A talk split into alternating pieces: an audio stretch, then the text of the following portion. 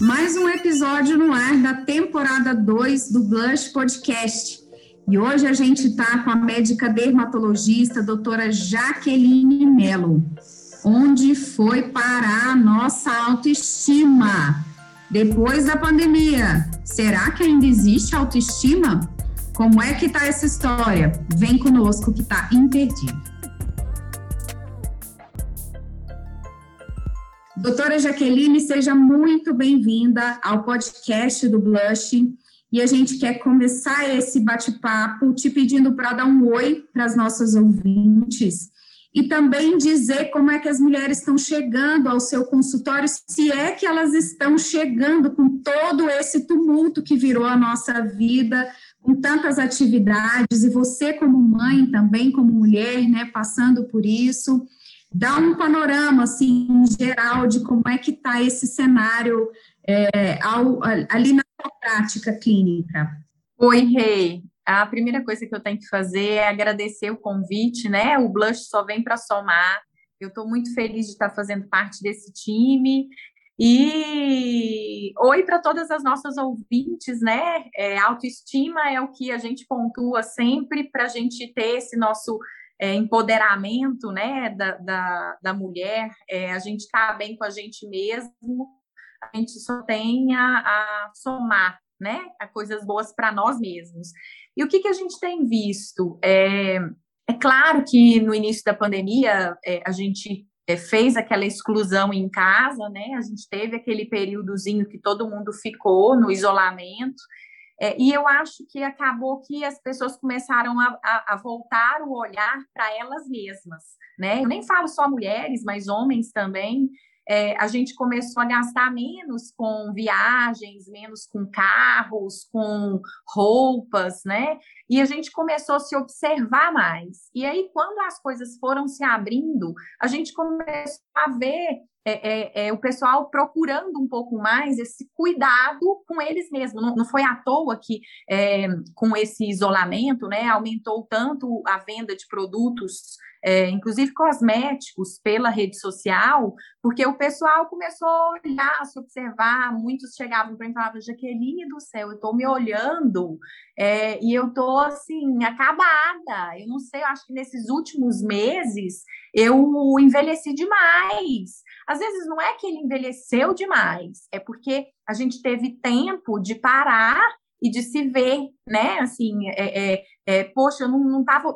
Mesmo a gente usando máscaras hoje, parece que a gente está se olhando mais do que a gente se olhava antigamente por conta disso, é o tempo. A gente teve um tempo para se ver. E aí eu vejo essa busca pela melhoria, é, ah, eu quero fazer um skincare, eu quero fazer um procedimento estético, qual que é a idade que eu preciso começar? É, foi bem interessante isso, né? Porque foi foi impactante esse, essa volta ao consultório para o tanto de procura para melhorias na parte da estética mesmo. Aí uma verdade, né? a gente mergulhou não só nos aspectos internos que nos, nos colocaram naquela condição de parar e fazer uma avaliação geral da vida, como também de nos olhar no espelho e de repente falar quem, quem é essa pessoa, né? Como é que eu me cuidar agora? Como é que eu vou dar conta de tudo isso? E as mulheres acreditam que tiveram essa impressão, né? Assim, eu tive particularmente me olhar no espelho um dia e falar: meu Deus, que, que, que são essas olheiras? Como é que eu vou dar conta de tudo isso? Eu estou cansada e eu estou vendo a minha pele, é, o meu corpo todo, né? As consequências que isso vai trazendo dessa sobrecarga, desse excesso de atividades, de informações e tantas coisas que a gente vive. E qual que é o sonho de consumo hoje, assim, quando principalmente as mulheres, né, que é a maioria da, das pessoas que nos ouvem, chega no seu consultório já pedindo o quê? Mesmo sem saber se pode, se não pode, se é né, indicação médica ou não, elas chegam pedindo o quê? Ai, doutora, queria tanto fazer isso. É, é muito variável, sabe? Assim, é, é inclusive é, de idade para idade, né? É, as, as, a maioria quer melhorar, ela não, não eu, eu, sempre falo assim, ó, a gente não precisa fazer tudo de uma vez. a gente pode melhorar aos poucos, porque tem aquele tabu também, né? Procedimento estético é caro, feito por médico é, é especialista, então, mais caro ainda e às vezes nem é, sabe? Assim, às vezes o, o, o valor é, é, ele não é tão, tão diferente de um, de um procedimento médico para um não médico, é, é, é, muito variável. Assim. Você me fala, ah, o Botox é muito procurado, né? A toxina botulínica, né? Porque Botox é uma marca, é, ele é muito procurado no consultório, mas às vezes o pessoal não sabe a diferença entre uma toxina botulínica, de um preenchimento para um bioestímulo de colágeno. Aqui no podcast a gente está falando mais em áudio, então não consigo mostrar, né? Mas é, depois a gente pode combinar uma live também. É, o, o, Botox ele é feito para ruguinhas dinâmicas, e algumas vezes o paciente chega no consultório mostrando o bigode, né? Doutor, eu quero fazer Botox aqui. Aí ele mostra o bigode. É, e na realidade, a gente pode fazer toxina em outras áreas? Podemos. A gente pode fazer toxina botulínica na região da testa, na região das ruguinhas dos olhos, nas, é, é, na região do contorno do rosto, a gente chama técnica de Nefertiti, para tentar dar uma afinadinha no rosto, é, melhorar um pouquinho as ruguinhas do pescoço. Tem técnicas com microbotox, que a gente é, usa umas doses diferentes, né? A gente dilui de uma forma diferente, faz inclusive para rosar uma doença, a herpes zoster, para tratar enxaqueca. Então, o Botox são para ruguinhas dinâmicas que mexem, né? Eu faço aquela expressão e ela aparece, pode ser usado em outras doenças também. E o preenchimento, ele é voltado mais para dar aquele volume, uma reestruturação, né? É o que tanto o povo às vezes chega e fala assim, doutora, eu queria muito fazer harmonização facial. Aí eu, aí eu falo assim, ó, Harmonização é um nome. Igual existe uma técnica que chama MD Codes, certo? A diferença desse nome para preenchimento com ácido hialurônico é que é quantidade de produto, né? Às vezes, para você fazer uma harmonização facial, você vai usar uns 10 seringas de preenchimento. Você precisa fazer isso tudo de uma vez? Eu trato muito as minhas pacientes como eu gostaria de, de ser tratada, entendeu? Então, assim, você, pode, você me conhece, você me vê, eu, graças a Deus, eu não estou deformada, e eu, e eu brinco com as minhas colegas, eu falo assim, pelo amor de Deus, se chegar no ponto de ficar desse jeito, você me dá uma, um freio, porque fica feio, né? Então, eu gosto da naturalidade. E eu não injetaria em mim 10 seringas de uma vez certo? Eu sei que tem colegas, inclusive médicos, que injetam, mas respeitando mais a, a fisiologia mesmo, você vai injetar produto, vai ficar inchado e demasiado, eu acho que dá para ir aos poucos. E a gente pode ir somando técnicas, entendeu? Então, assim, eu posso. Eh, muitas vezes o pessoal chega e fala, eu quero preencher o bigode. Mas não é o bigode que é o problema, o problema é a falta de estruturação do rosto.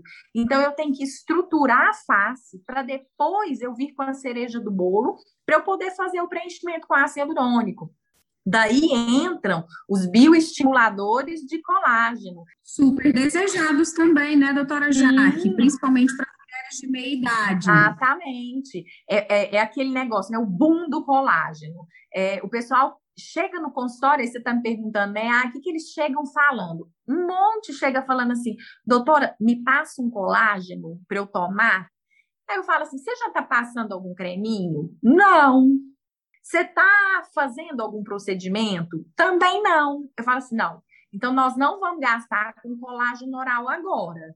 É, o colágeno oral, ele é bem visto? Sim, mas se a gente comparar com outras coisas que a gente tem para fazer, é como se fosse assim, se você tomar um colágeno oral, você vai melhorar, assim, 10% do seu colágeno. Mas se você fizer um bioestímulo de colágeno, ultrassom micro e macro focado, você melhora 60%, entendeu? Então, assim, é, eu até brinco, eu falo assim, tá sobrando, né? Se tiver sobrando dinheiro, pode tomar colágeno. Existem algumas marcas específicas que são melhores, né? Existem componentes que são comprovados cientificamente que compensa a gente tomar, compensa a gente investir, mas é, é, um colágeno qualquer não vai fazer milagre. Se fosse fácil assim, a gente não tinha consultórios de cirurgião plástico, dermato, né? O pessoal buscando Sim. tanto assim. né? é, é, eu até brinco assim, muitos artistas é, é, é, não, não assumem né, que fazem procedimentos estéticos e fica nessa questão, ah, é um olhinho, é isso, é aquilo, mas dá para gente, a gente que está no meio, a gente sabe o que,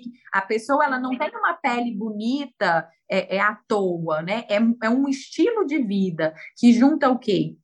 Junta alimentação, junta sono, junta estresse, né? Junta local que você vive, porque, por exemplo, pessoal que mora em São Paulo, eu estou ali com a minha pele exposta à poluição, né? É, outros antioxidantes aí que pioram a minha pele. Então, a gente precisa entender que o tratamento ele é individual. Essa questão da harmonização facial, eu não gosto de usar muito esse termo. Eu acho que é, é um tratamento individual. Ele pode, às vezes, usar um bioestímulo de colágeno associado a um preenchimento. Ele, às vezes, vai ter um resultado tão bacana como 10 seringas de preenchimento com ácido hialurônico. Não sei se você está me entendendo, que é um pouco complexo. Sim, sim. Inclusive, é importante entender qual é a definição de harmonização, às vezes, para o paciente, né? Que ele vem com uma ideia e, na verdade, essa harmonização é, é, é ou de outra forma que você vai apresentar. A gente está tendo muita receita de bolo, sabe? Todo mundo com o mesmo rostinho. Antigamente, o pessoal chegava nos consultórios mesmo falando: olha, eu quero ter esse rosto, eu quero ter essa mandíbula, eu quero ter esse nariz. É, eu, eu já falo assim: não, você vai continuar sendo você, mas a gente vai dar uma melhorada. Tem pacientes que até. O bioestímulo de colágeno, você conhece? Sim. São os nomes é, é, comerciais, né? É a hidroxiapatita de cálcio, nós temos também o ácido L-polilático. A gente tem no mercado hoje até produtos que associam essas duas combinações numa mesma seringa. Ela tem um pouco de ácido hialurônico junto com é, é os, os bioestimuladores de colágeno. É, mas é, é, o que, que eles vão fazer? É como se eu estivesse injetando um produto, pelo amor de Deus, não é o o PMMA, certo? É, a gente vai estar tá injetando um produto na sua pele, que o organismo vai entender como não sendo dele, certo? E aí, ele entendendo como não sendo dele, é, ele vai provocar um processo inflamatório para, através daquele processo inflamatório, eu melhorar o meu colágeno. Então, na realidade, a gente injeta aquele produto, ele vai ficar ali por mais ou menos uns 18 meses e ele vai ficar produzindo um estímulo para você produzir o seu próprio colágeno, entendeu? Então, assim, é, é muito bacana. A gente tem todos os procedimentos que a gente faz, a gente pode ter complicações, a gente pode ter é, é, algum, alguma um ponto específico, né, que a gente tem que tomar cuidado, mas são procedimentos que trazem uma naturalidade muito grande. É como se eu fizesse a pele colar mais. A quantidade de bioestimuladores de colágeno que cada pessoa vai ter que colocar é muito variável. É, às vezes, uma pessoa, por exemplo, de 30 anos, ela vai fazer uma sessão e vai ficar bem durante um ano, certo? A partir dos 40, o que se prega é mais ou menos assim, associar uma sessão a cada década de vida. Então, por exemplo, ela tem 40, então seria interessante ela fazer, às vezes, duas, é, às vezes três. Isso tudo é muito individual, depende do tanto que a sua pele está flácida, do tanto que você está derretida. É, existe, por exemplo, uma diferença entre, que você falou a, a, o nome comercial, do Radiesse e o Sculptra, por exemplo, né? O Radies é como se eu tratasse uma folhinha de receituário pequena, sabe? É, é uma área mais ou menos desse tamanho. É, o Sculptra eu já trato uma área um pouco maior, tipo uma folha Chamex, né? Uma folha A4. É, por isso que a gente usa muito Sculptra para tratamento corporal. Bumbum, a gente usa muito Sculptra. É, e só que assim, tem produto, tipo Radies, que ele vai volumizar menos. O Sculptra, ele já vai volumizar um pouquinho. Então, um paciente, vou te dar um exemplo, tá? Aquele paciente que corre, malha muito, nós estamos nessa era do crossfit. Então, ele não vai ter só uma perda de gordura corporal, ele vai ter facial também. Então, ele fica com aquele rostinho consumido, sabe? Igual de maratonista. E aí, esse paciente que tem esse rostinho de maratonista, ele tem uma indicação excelente para o Sculptra, certo?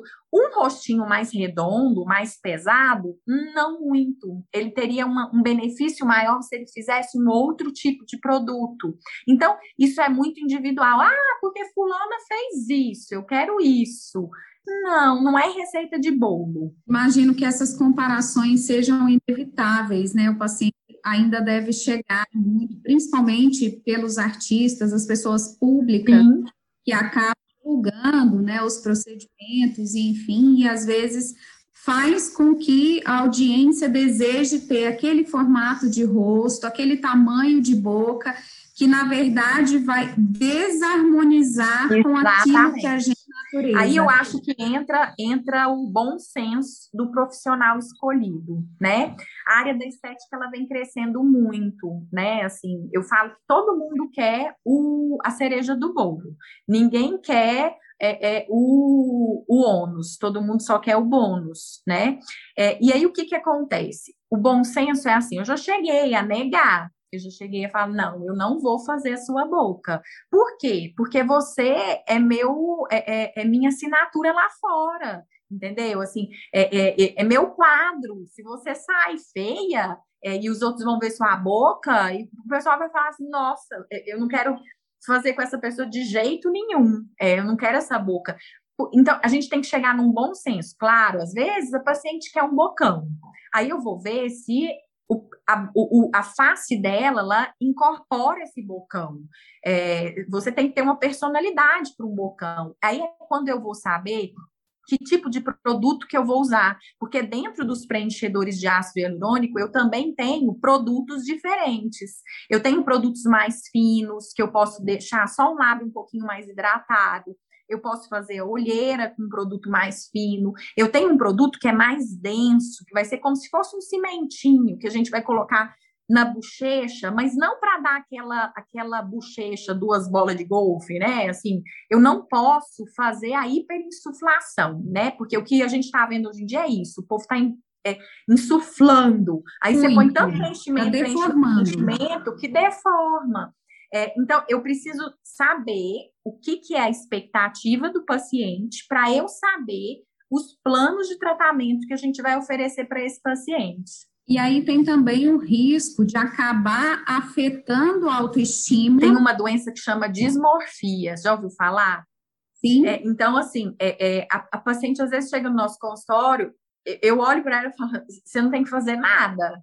É, e, e para mim, assim, né? Porque pensando, poxa, mas você não vai me indicar nada? Não, porque ela não tem o que fazer, ela não precisa a, fazer a nada. A imagem que ela tem de si mesma, né? Sempre com alguma coisa que precisa mexer. Isso. E às vezes o que, que acontece? É, às vezes a paciente ela está buscando isso, é, porque vamos falar mais mulheres, né? É, às vezes ela é, é uma mulher de uma idade mais madura, que arrumou um namorado um pouco mais novo, é, e aí ela quer se, se mostrar mais atraente. Eu não posso deixar aquela mulher com cara de menininha, ela vai ficar estranha, entendeu? Eu tenho que melhorar ela mas ela ficando mais bonita de uma forma natural, não ficando com uma. Eu não quero competir com uma idade mais nova, né?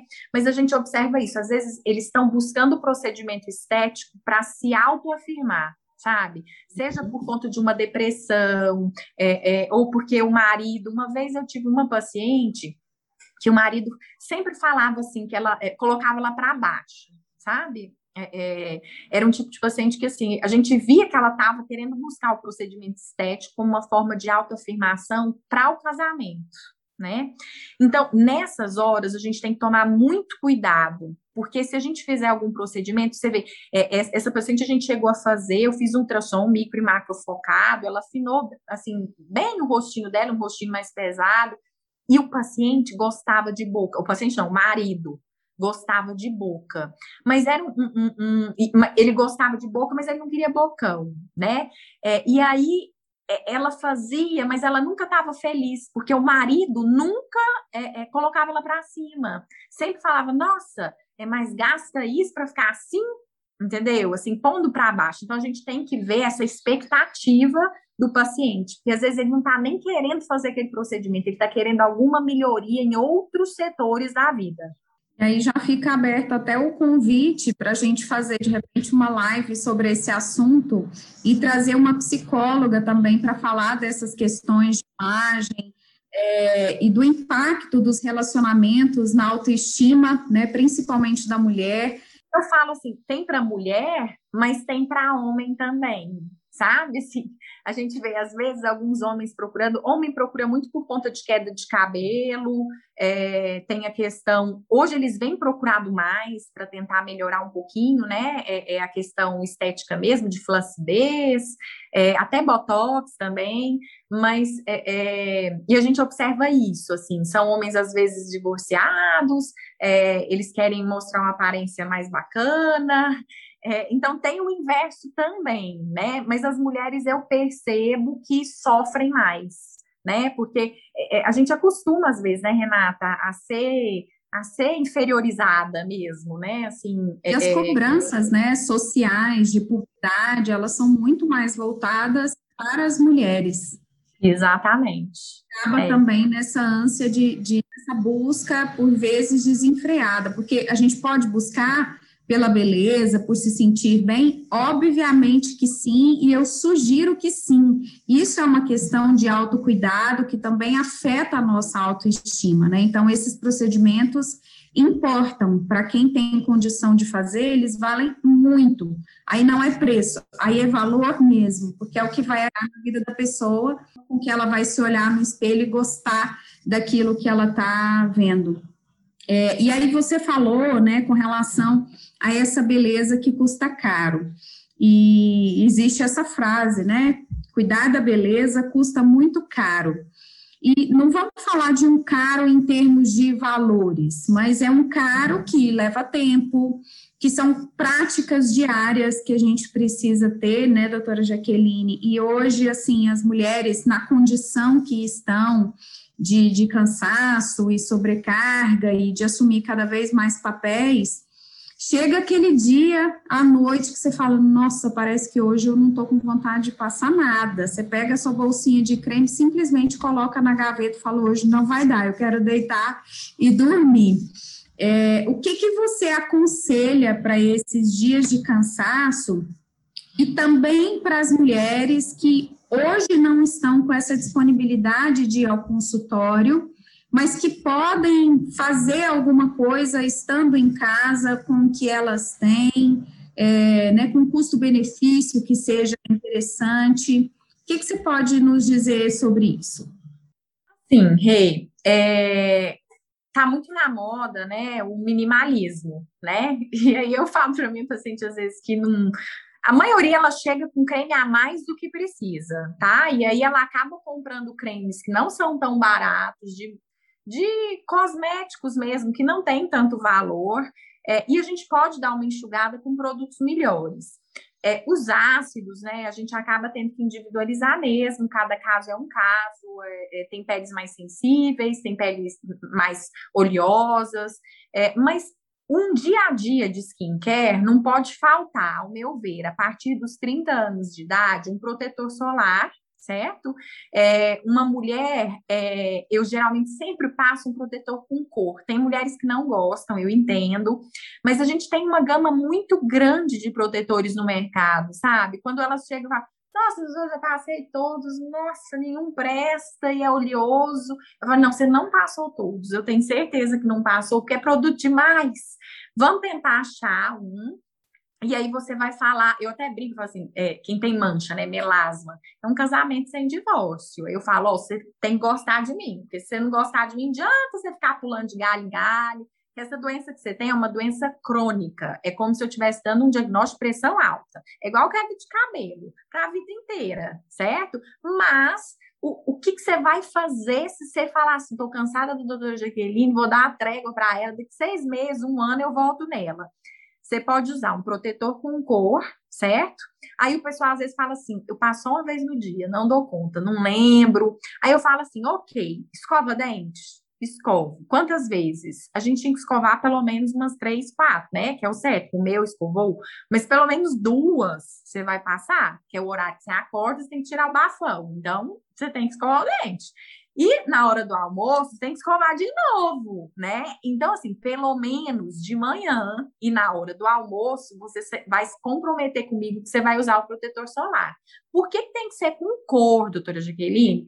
Porque a cor, ela vai ser uma barreira física ela vai me proteger contra a luz azul, contra a luz visível, que é essa luz que a gente está exposto aí, ó, no computador, no telefone, em casa, no fogão, certo?